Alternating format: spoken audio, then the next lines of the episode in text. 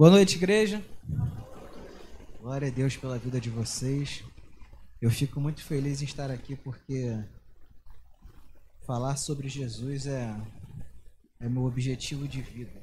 Então, tudo que eu faço, né, desde o momento em que eu aceitei Jesus como meu único verdadeiro Salvador até os dias de hoje, é sempre falar sobre Ele. E eu amo estar aqui, eu amo estar nessa casa com vocês, com essa família maravilhosa. E hoje eu quero trazer uma palavra que eu amo muito falar sobre esse assunto. Mas antes de começar, eu queria que vocês abrissem 2 Coríntios, capítulo 10, versículo 4. 2 Coríntios, capítulo 10, versículo 4. Vai dizer o seguinte: As armas com as quais lutamos não são humanas.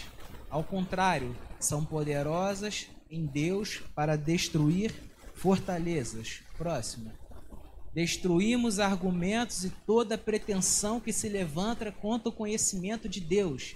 E levamos cativo todo pensamento para torná-lo obediente a Cristo. Então, gostaria que vocês repetissem comigo a seguinte coisa: Eu levo meu pensamento cativo a Cristo. E eu vou receber tudo aquilo que o Senhor tem para mim hoje. Aleluia! Vamos aplaudir o nome do Senhor? Glória a Deus! Bom, gente, o tema da mensagem de hoje é processos. Eu amo falar sobre processos, eu aprendi a viver os processos. Eu quero trazer algo que Deus falou no meu coração para a vida de vocês. E o versículo-chave dessa pregação se encontra em Jeremias, capítulo 29, versículo 11. É o meu livro de Bíblia favorito, um dos meus versículos favoritos, só perde para Jeremias 1,5. Mas Jeremias 29, 11 vai dizer o seguinte: Porque sou eu que conheço os planos que tenho para vocês, diz o Senhor, planos de fazê-los prosperar e não de causar dano, planos de dar a vocês esperança e um futuro. Quantos estão contentes por estar vivendo o melhor ano das nossas vidas? 2021 é o melhor ano das nossas vidas. Amém, gente? Com convicção. Ah, mas tá, tá muito complicado, tá muito difícil. Se nós chegamos até aqui porque Deus tem nos sustentado. Se passamos por 2020 que a gente não achava que ia passar 2021, vai ser moleza também. Se ele prometeu, ele é fiel para cumprir. Se a palavra dele está dizendo que nós temos segurança, saúde, paz plena e perfeita e diante aquilo que Jesus Cristo fez na cruz para nós, então nós temos a certeza que nós passaremos por tudo isso em perfeita plenitude debaixo da asa de Deus. Então 2021 é o melhor ano das nossas vidas. Amém? E 2021 chegou com muitos planos e projetos da nossa parte. Eu particularmente tenho algumas coisas que eu quero colocar para começar a fazer em 2021 e tem outras pessoas que precisam colocar outras coisas porque foram planos que foram planejados em 2020 e estão colocando em prática em 2021. Isso é um processo natural de todo ser humano. E toda vez que nós planejamos ou desejamos chegar a algum lugar ou desejamos ter algo, para chegar a um destino final, nós precisamos percorrer um caminho. Isso nós damos o nome de processo.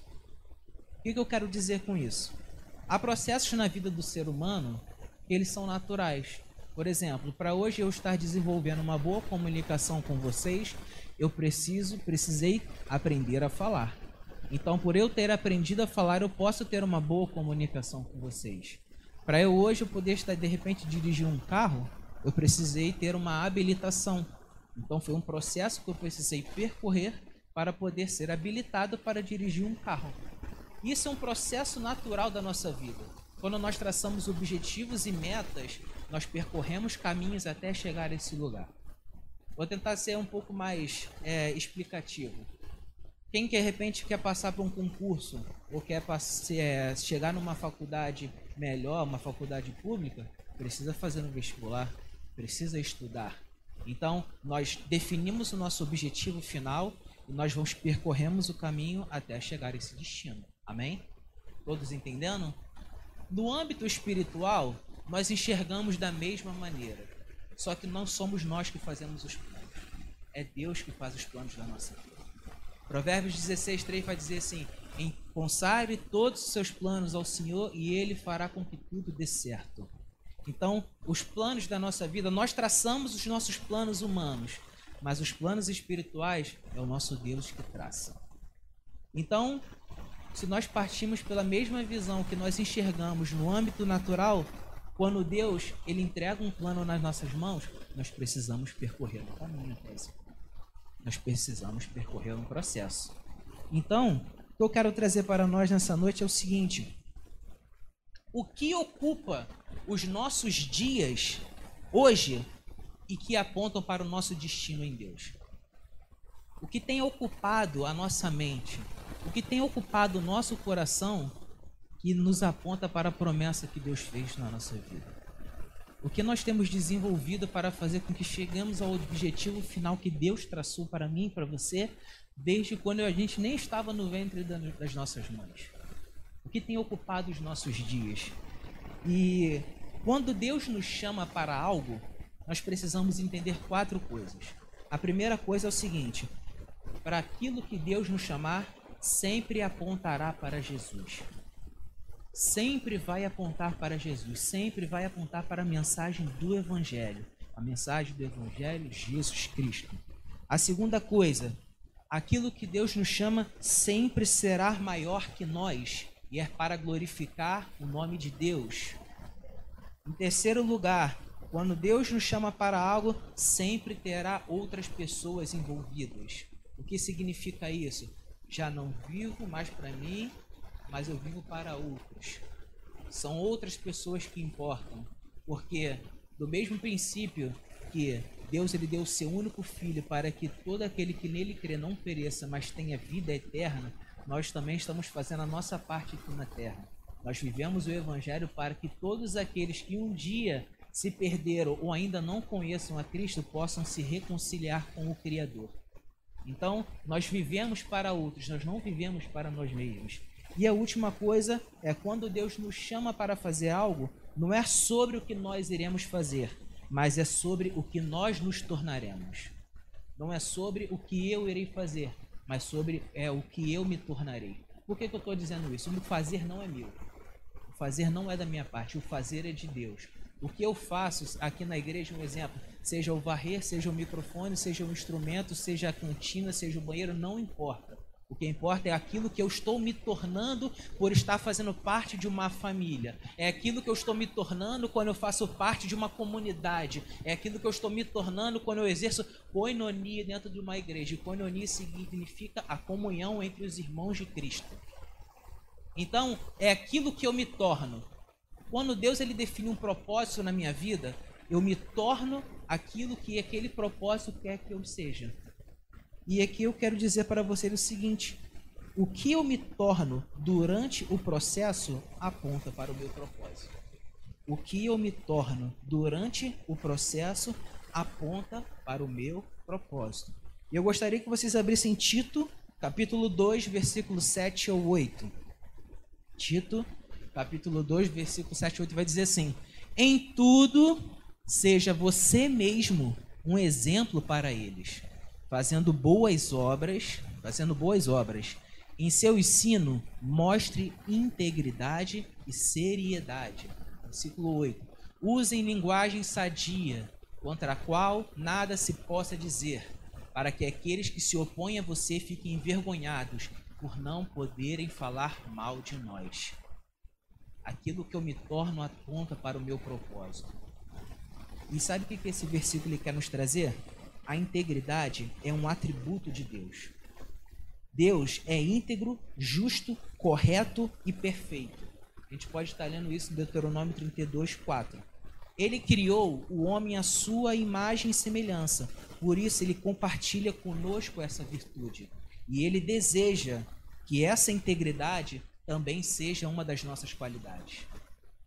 Quando nós somos íntegros perante as pessoas, nada pode se dizer contra nós. E quanto mais íntegros nós somos, mais vamos parecendo com Cristo e mais vamos apontando para o destino que ele prometeu para nós. Precisamos ser íntegros em tudo aquilo que nós fazemos, seja no nosso trabalho, seja dentro de casa, seja na escola, seja na faculdade, seja no nosso meio social ou até mesmo no nosso meio aqui da igreja. Nós precisamos ser íntegros, retos, perfeitos nós não somos. Nunca seremos perfeitos, mas nós somos aceitos. Então, Deus ele aceita todos. E quando há uma transformação genuína no nosso ser, aonde nós entendemos que nós precisamos amar quem nos amou primeiro, nós começamos a ser íntegros porque ele é íntegro. Nós queremos copiar o Pai porque ele é um bom exemplo para nós.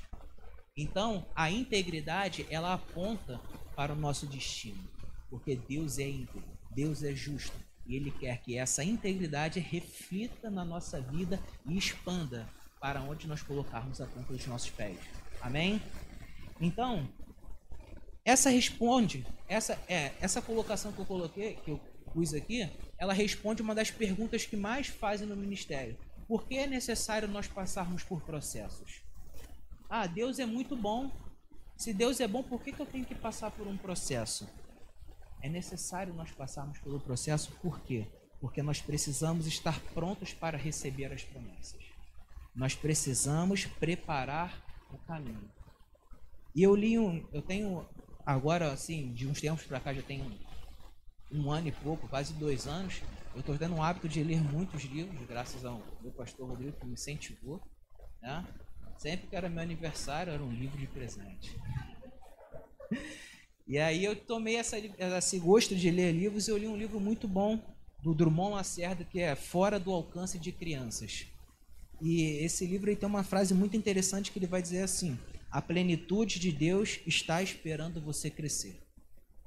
A plenitude, plenitude de Deus está esperando você crescer. Aonde que eu quero chegar? Eu vou rapidamente resumir duas histórias, Noé e José. Noé, que começa no capítulo 6, versículo 9 de Gênesis, vai dizer que o mundo estava um caos e Deus precisava dar um reset no mundo. Ele precisava recomeçar. E aí não tinha ninguém com quem Deus pudesse contar para que pudesse recomeçar o mundo. E aí viu Noé, o homem íntegro, o homem justo e o homem reto, a qual ele podia contar para recomeçar o mundo. E aí Deus pediu, Noé, eu quero que você construa uma arca, porque eu vou fazer um dilúvio acontecer na terra. Um dilúvio é uma forte chuva, e vai inundar toda a terra e nada vai sobreviver. A gente vai estar começando do zero. Só que até então, não há nenhum registro de que tinha chovido ainda na terra. Porque a água ela brotava, a, a, a fonte de irrigação, a maneira como era irrigada a terra, era de baixo para cima. Então não tinha chuva naquela época. E aí a primeira pergunta que a gente pensa é o seguinte: como é que ele ia construir uma arca para uma chuva que nunca aconteceu na vida e que ia destruir o mundo? E aí você pensa assim: caramba. E a segunda coisa, José, José que começa em Gênesis 37, vai dizer o seguinte: José, ele era um dos mais novos dos seus irmãos e ele teve alguns sonhos aonde Deus mostrava o que iria acontecer no futuro com ele. E aí os irmãos não gostaram muito do que eles ouviram de José e acabaram vendendo eles, vendendo ele para o Egito. E aí é, ele acabou se sobressaindo, né, entre as pessoas. E aí ele foi administrar a casa de Potifar. E aí por uma infelicidade ou felicidade da Bíblia, é, ele acabou sendo é, vítima de uma mentira e ele acabou sendo mandado para a prisão. E aí ele tomou conta da prisão. Ele administrou a prisão. E aí passou-se um tempo, houve uma situação onde o, o faraó foi solicitar ele, e aí ele deu a resposta que o faraó é, precisava, e aí faraó colocou ele como governador do Egito. E nesse período que ele foi governador, passou-se sete anos de muita fartura e sete anos de muita miséria. E aonde que eu quero chegar com tudo isso? Se a chuva estivesse acontecendo e Noé precisasse construir a arca, ele não iria conseguir. Se os sete anos de miséria tivessem chegado e os sete anos de fartura, sendo que José não soubesse administrar, porque para ele ter administrado sete anos de fartura, ele precisou ter administrado o melhor que foi na casa de Potifar. E para ele saber administrar os sete anos de miséria, ele precisou saber administrar a prisão, que também era miséria na época. Aonde que eu quero chegar? Se tudo aquilo que Deus propôs para a gente fosse mandado no momento errado, as coisas não aconteceriam. Sabe? A chuva, por mais que aos olhos humanos fosse uma coisa ruim que acontecesse, seria o recomeço da terra. Só que, como que Noé construiria a arca sendo que já estaria chovendo.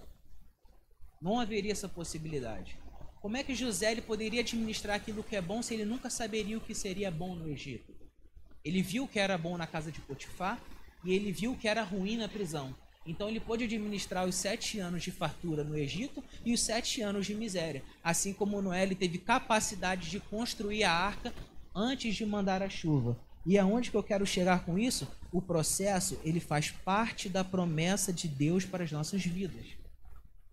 Sabe? O processo ele faz parte, porque todo o processo que José passou deu bagagem para que ele pudesse estar na posição de governador. Todo o processo que Noé passou de mais de 100 anos para construir a arca, deu bagagem para ele permanecer durante o dilúvio e depois sair ileso com sua família e com todos os animais dentro da arca. O processo é o ponto de partida para nós chegarmos no objetivo final. E se nós abortarmos o nosso processo, nós abortamos a nossa promessa. Se nós abortarmos o nosso processo, nós abortamos a nossa promessa. Olha o quão sério e importante é o processo. Se o processo ele fosse desnecessário, Deus não teria enviado João Batista para preparar o caminho para Jesus. É, vamos abrir em Mateus capítulo 3, versículo 1 ao 3, só para vocês entenderem o que eu estou falando. Naqueles dias surgiu João Batista, pregando no deserto da Judéia ele dizia: Arrependam-se, pois o reino de Deus, do reino dos céus está próximo. Este é aquele que foi anunciado pelo profeta Isaías. Vós, o que clama no deserto, preparem o caminho para o Senhor, façam veredas retas para ele.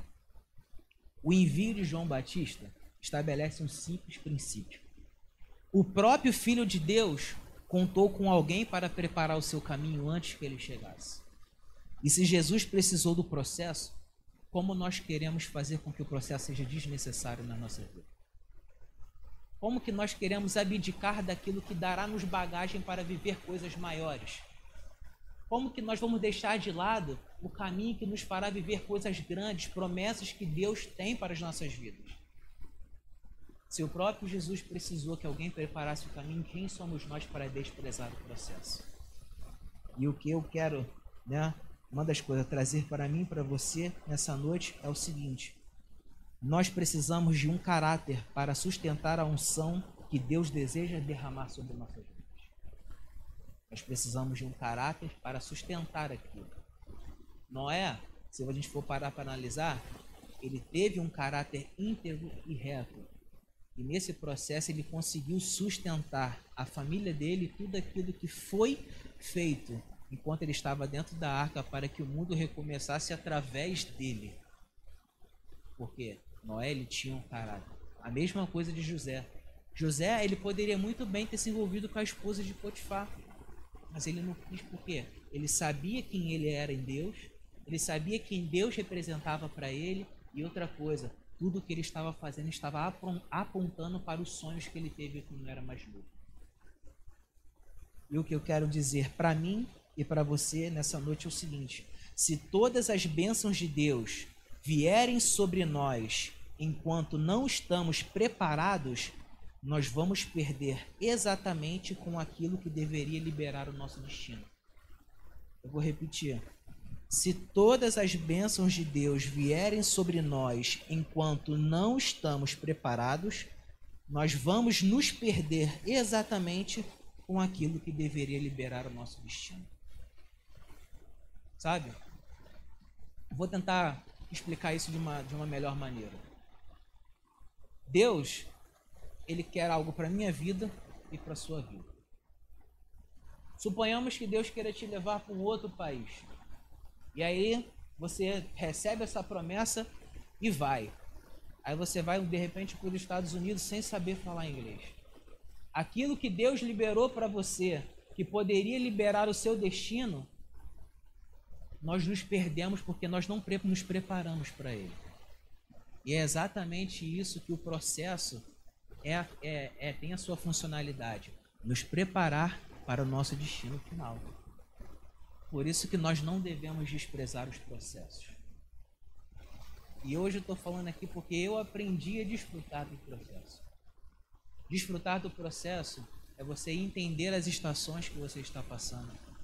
Desfrutar do processo é você entender o momento aonde você precisa fazer a sua parte e o momento aonde você precisa descansar em Deus. O processo é você entender que a intimidade gera mais relacionamento e conhecimento de Deus e ele vai te revelar coisas ainda maiores. Sabe? É, não faz sentido nenhum esperar que Deus nos envie para algum lugar se nós não estamos preparados para estar lá. Não faz nenhum sentido Deus querer que nós exerçamos alguma coisa se nós não estamos preparados para exercer aquela função. Não faz nenhum sentido, de repente, uma pessoa ser contratada como mecânico numa empresa e ainda não estar preparado. Não saber, de repente, nem o que é a diferença entre graxa e óleo. Então, nós precisamos estar preparados. E a pergunta que eu fiz no começo, eu repito agora: o que está ocupando os nossos dias que está fazendo com que o nosso destino esteja apontando para Jesus? O que hoje nós temos ocupado as nossas horas e tem nos feito ir em direção àquilo que Jesus tem preparado para nós? sabe? É, é engraçado que tem um, eu não lembro qual é o dia, mas toda semana o meu celular ele manda, manda uma mensagem assim: relatório de uso semanal. Você usou seu celular por tantas horas essa semana, o seu consumo foi tantos por cento acima do que você usou na semana passada ou, ou abaixo do que você usou. E eu fico pensando, caramba, eu passei tantas horas no meu celular, sendo que eu poderia estar ocupando minha, essas outras horas com outras coisas que poderiam estar me fazendo com que eu esteja mais próximo do meu destino com Deus. Então essa é uma pergunta que a gente precisa se colocar no nosso dia a dia. O que eu tenho feito de relevante para que outras pessoas possam experimentar da mesma quantidade da vida que eu estou experimentando hoje? Quantas pessoas vão poder experimentar se eu começar a ocupar o meu tempo com coisas que vão apontar para o meu destino em Cristo Jesus? Amém? É, olha só que interessante. O deserto não é um lugar de entretenimento, é um lugar de aprendizado. Vamos abrir em Mateus capítulo 4, versículo 1 ao versículo 11. Mateus capítulo 4, versículo 1, versículo, versículo 1 ao 11. É uma leitura extensa, e ela vai começar da seguinte maneira: Então Jesus foi levado pelo Espírito ao deserto para ser tentado pelo diabo. Depois de jejuar 40 dias e 40 noites, teve fome. E o tentador aproximou-se dele e disse: Se és o filho de Deus, manda que estas pedras se transformem em pães. Jesus respondeu: Está escrito: Nem só de pão viverá o homem, mas de toda a palavra que procede da boca de Deus. Então o diabo levou a cidade santa colocou na parte mais alta do templo e lhe disse: Se és o filho de Deus, joga-te daqui para baixo, pois está escrito: Ele dará ordens aos seus anjos a seu respeito, e com as mãos eles o segurarão, para que você não, não tropece em alguma pedra. Jesus respondeu: Também está escrito: Não ponha à prova o Senhor seu Deus. Depois o diabo levou a um monte muito alto e mostrou-lhe todos os reinos do mundo e o seu esplendor. E ele disse: Tudo isto te darei se te, se te prostrares e me adorares. Versículo 10: Jesus lhe disse: Retire-se, Satanás, pois está escrito: Adore o Senhor, o seu Deus, e só a ele preste culto.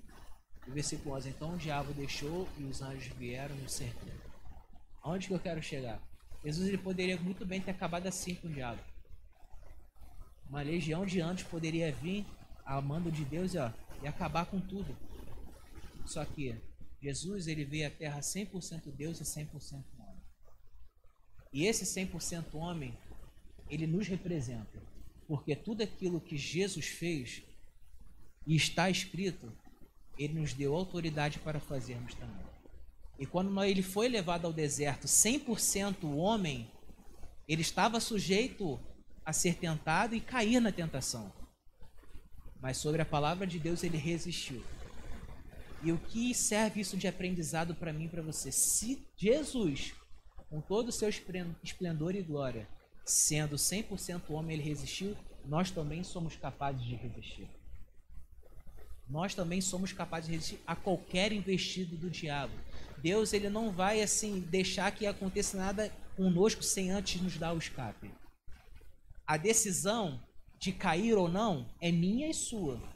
O diabo ele não tem poder para nada. Ele é um derrotado. Tudo que foi feito na obra da cruz já está consumado. Ele não consegue fazer nada com a gente. Ele vai só oferecer.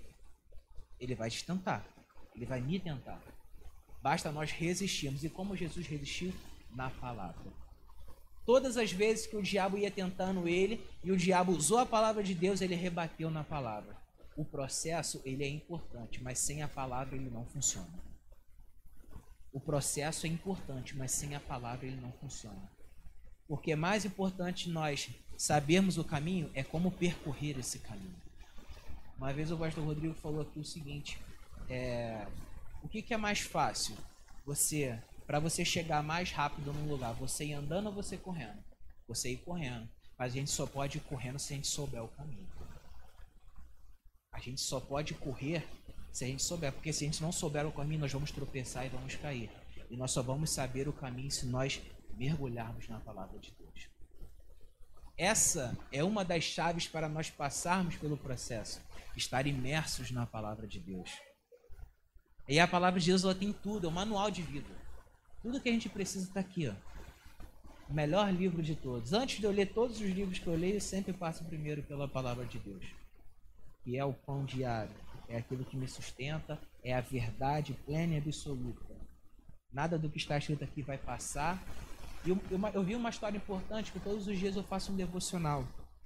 E aí o pastor conta que o menino, ele estava assim, sabe, com muitas crises de identidade. E aí ele falava assim, cara, você é um derrotado, você nunca vai conseguir. E aí ele abria a Bíblia e ele lia que ele era mais que vencedor em Cristo Jesus. E aí ele fechava a Bíblia e ia dormir. Daqui a pouco o quarto ficava escuro e o som vinha debaixo da cama, falando assim: Você é um perdedor, você nunca vai conseguir. Ele abria no mesmo versículo e a palavra continuava dizendo: Você é mais que vencedor em Cristo Jesus. E aí ele foi dormir de novo. E aí, de novo, você é um derrotado, você não vai conseguir. Ele abriu a Bíblia de novo e falou assim: Olha só, diabo. Está escrito aqui, eu já li pela terceira vez. A palavra de Deus não está mudando. E se ela não está mudando, ela é verdade na minha vida. Então eu vou deixar a Bíblia aberta aqui debaixo da cama para você ficar de olho enquanto eu durmo. Isso é uma verdade, gente. Mas aonde que eu quero chegar?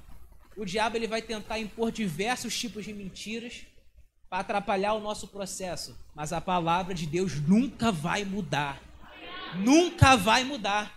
Vai estar escrito aqui: Eu sou mais que vencedor em Cristo Jesus, posso todas as coisas naquele que me fortalece. Se Deus é por nós, quem será contra nós? Porque Ele levou sobre si todas as nossas dores e enfermidades. A palavra dele não vai mudar, independente do que o inimigo queira colocar na nossa mente. A palavra de Deus é imutável, ela não vai passar.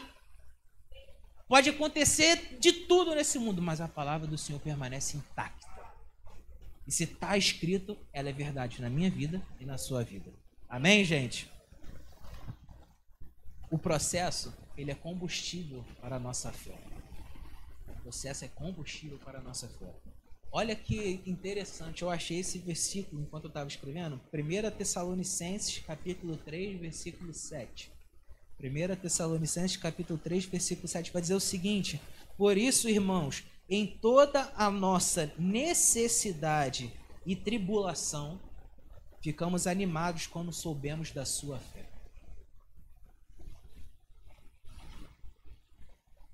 Em toda necessidade e tribulação, ficamos animados quando soubemos da nossa fé. Olha que, que coisa.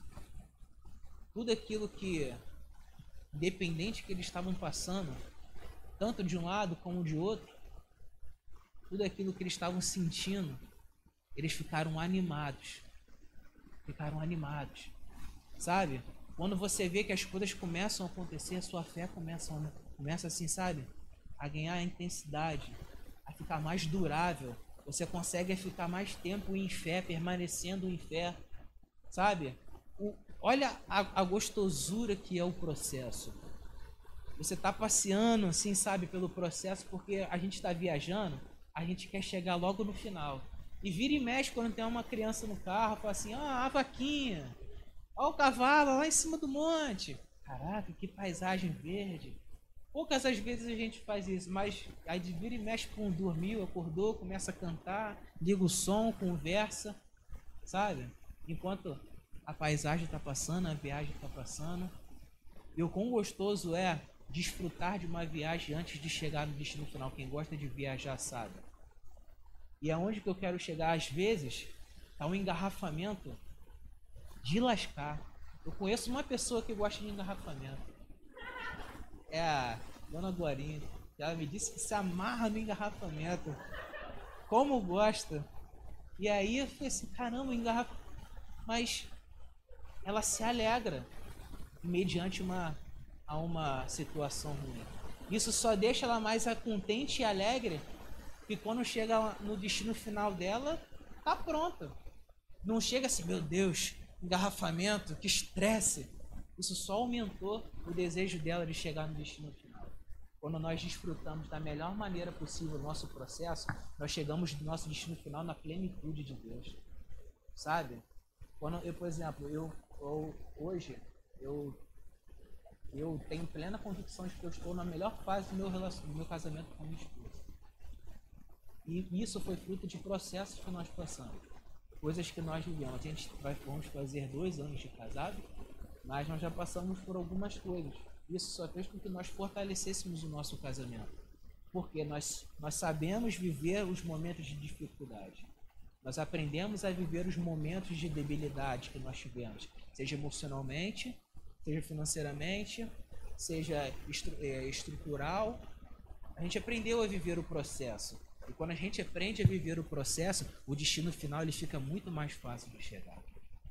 E o que eu tenho para dizer para mim e para você é o seguinte: nossa fé no processo não é para fugir de um passado, mas sim para construir o futuro. A nossa fé no processo não é para fugir de um passado, mas sim para construir o futuro. Porque às vezes nós achamos que, ah, eu estou passando por esse processo por uma coisa que aconteceu no passado, não sei o que. Eu tenho fé, mas eu tenho fé para poder isso acabar. Eu não quero mais. Eu quero, sabe? É, eu quero deixar isso para trás. Eu quero fugir disso. Não. A nossa fé no processo serve para construir o futuro. Porque a partir do momento que nós somos novas criaturas, tudo aquilo que da, da onde nós tornamos para trás é apagado.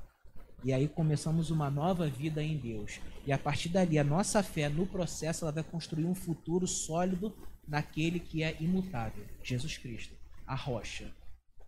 Então, quando nós começamos a entender que a nossa fé ela vai construir um futuro em Deus, tudo aquilo que nós planejamos se torna os planos de Deus. Porque a gente começa a ter intimidade. Porque quanto mais eu conheço a Deus, mais eu sei o que Ele quer para minha vida.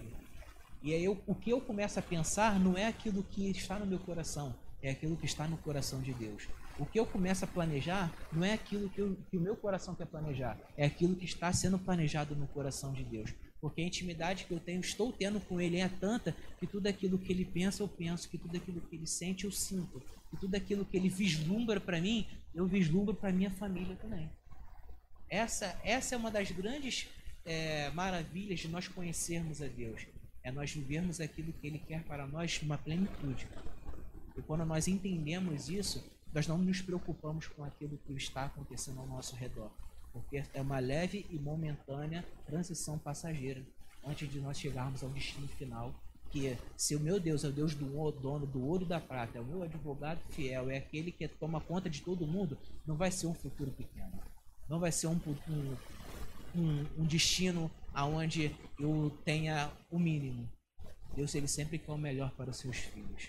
E quando nós avançamos em direção ao destino, conhecendo quem Deus é para nós e quem nós somos para Deus, nós temos plena certeza de que nada disso pode atrapalhar a nossa caminhada para o destino final.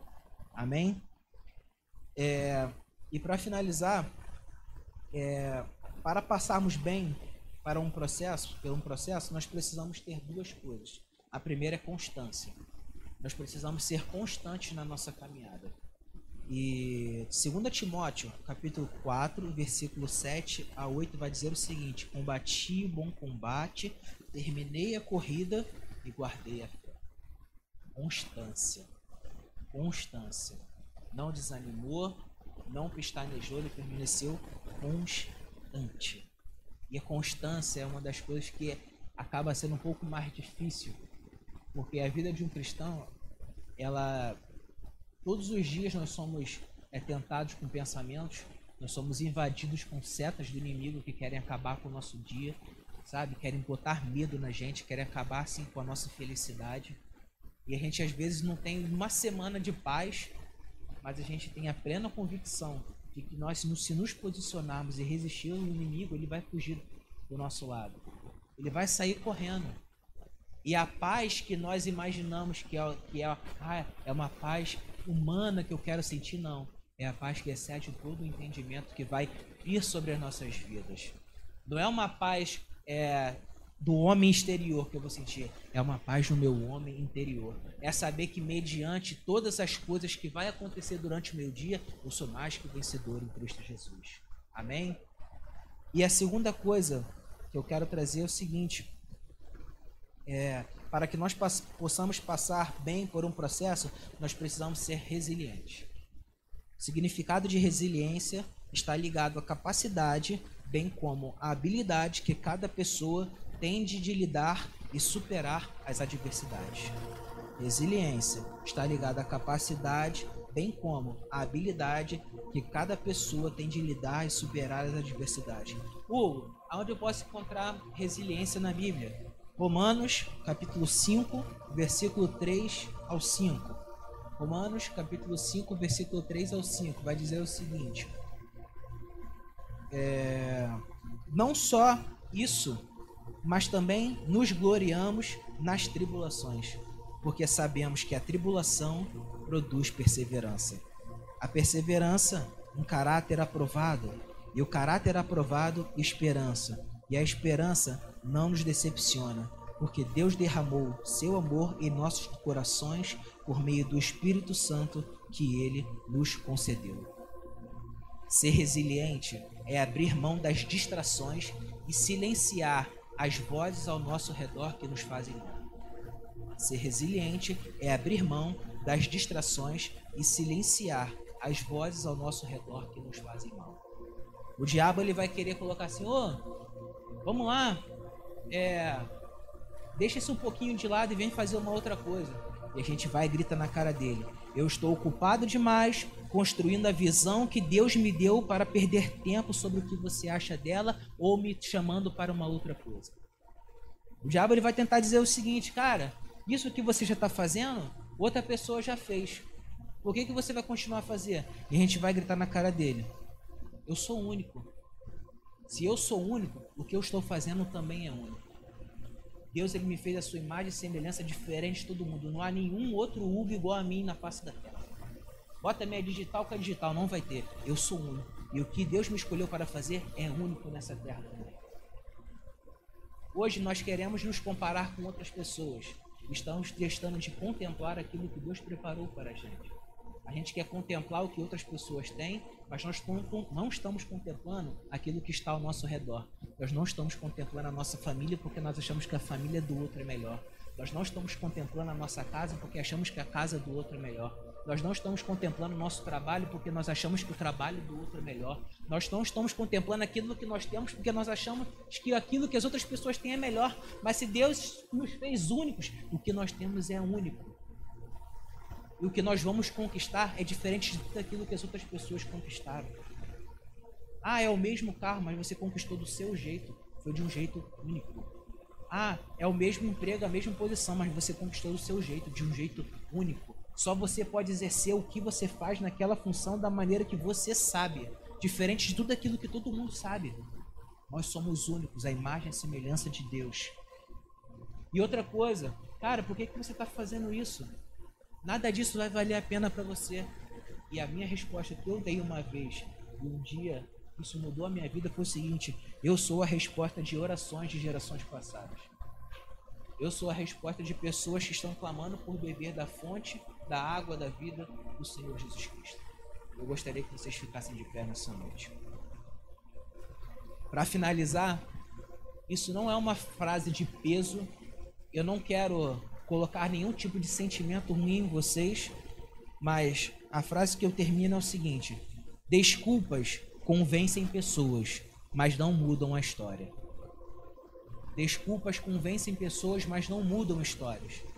E o que, que eu quero trazer com essa fase é: qual é a desculpa que nós estamos dando para abandonar, abandonar os processos que vão nos fazer a levar a um caminho, um propósito que Deus tem planejado para a minha vida e para a sua vida? Quais são as desculpas que nós estamos dando para abortar os processos de Deus? Promessas, sonhos, realizações já vislumbrados por nós há anos, há meses, ou há dias, ou há tempos, nós estamos dando desculpas para que isso não se cumpra. Seja por medo de acontecer, ou por receio de poder acabar desapontando pessoas, ou simplesmente por eu não quero, eu não quero, sabe? Eu não acho que isso seja para mim. Romanos capítulo 8, versículo 19 vai dizer o seguinte: A natureza criada aguarda com grande expectativa que os filhos de Deus sejam revelados. Deus aguarda cada um de nós para cumprir os seus propósitos aqui na terra. E a pergunta que eu faço para mim e para vocês é: quantos estão dispostos a cumprir esse propósito? Eu estou disposto a cumprir esse propósito. Eu estou disposto a ouvir a voz de Deus. Independente porque Ele tem me chamado. Independente. Quando nós ouvimos a voz de Deus, é a mesma coisa que um telefone. Eu não atendo falando assim, opa, eu já sei o que você quer e aí a gente vai resolver isso. Às vezes a gente nem sabe quem está do outro lado, a gente apenas atende. Depois que a gente atende, a gente sabe o que, que vai se tratar. Deus, quando chama a gente, a gente quer entender antes de atender a vontade dele. Então nós precisamos atender a vontade de Deus. Quando nós atendemos, ele vai fazer com que tudo aquilo que ele tem preparado para a gente seja bem claro na nossa visão espiritual. E eu quero que vocês fechem os olhos de vocês, que eu quero orar por vocês nessa noite. Talvez vocês tenham chegado aqui e de repente se nunca teriam passado que isso poderia acontecer ou vocês ouviriam isso uma vez, mas há pessoas que chegaram aqui com sonhos de Deus, promessas e propósitos que foram revelados há muito tempo, mas esses sonhos, propósitos estão sendo abortados. De repente por um medo, por sentimentos de dúvida, por vozes ao redor de vocês que estão dizendo: você não vai conseguir, você não é capaz, você não pode, você não vai dar certo, você é um erro. Quando Deus ele te chamou, Deus ele te chamou para fazer isso. E se ele te chamou, ele vai te dar subsídio para cumprir todas as etapas do processo até chegar ao destino final. Eu gostaria que vocês trouxessem à memória todas essas promessas e sonhos que Deus um dia colocou no coração de vocês mas que ainda não foram cumpridos por alguma coisa que aconteceram durante o processo. Eu queria fazer essa oração. Pai, obrigado, Deus, por tudo que tem acontecido aqui. O Senhor é bom em todo tempo, em todo tempo o Senhor é bom, Jesus. Pai, nós agora oramos, ó Pai, pela vida de cada um que está aqui e aqueles que estão nos assistindo. Senhor, Há pessoas, ó Pai, que há promessas, sonhos vislumbrados pelo Senhor que ainda não se cumpriram porque aconteceu algum desvio, Pai, durante esse processo. Seja por um medo, seja por uma voz que calou, sabe? Seja, que, seja por algo que trouxe confusão, seja por algo que é, despertou o interesse em outras coisas. Nós oramos agora para que toda ação do inimigo que esteja impedindo de cada um aqui viver aquilo que o Senhor prometeu para a gente, nós declaramos agora a falência dessas ações. Nós declaramos agora o rompimento. Nós declaramos, Pai, que todas as cadeias sejam quebradas. Nós declaramos, ó Pai, que nada mais venha impedir o caminho para chegar ao destino final de cada um que está aqui. Há promessas e sonhos que estavam parados, mas agora não estão mais. O caminho foi liberado. O processo está continuando. O destino final está aguardando cada um de vocês. Todas as cadeias agora nós declaramos quebradas pelo nome de Jesus. Nós declaramos que todas as vozes mais sejam cessadas em nome de Jesus. Nós declaramos que todo pensamento cativo seja mandado embora em nome de Jesus. Nós declaramos que todo medo seja mandado embora, embora em nome de Jesus. Nós declaramos que tudo aquilo que esteja impedindo todos nós de chegarmos ao nosso objetivo final em Cristo, nós declaramos agora amarrados, repreendidos, lançados na profundeza do abismo e nós tomamos posse de que viveremos a plenitude de Deus para as nossas vidas. Nós declaramos que viveremos os melhores propósitos e destinos que o Senhor preparou para nós em nome de Jesus. Se você tomou posse dessa promessa dessa declaração, aplauda o nome dele, aquele que é digno de toda honra, de toda glória, de todo louvor e de toda a adoração. Aleluia! Glória a Deus. Desfrutem do processo.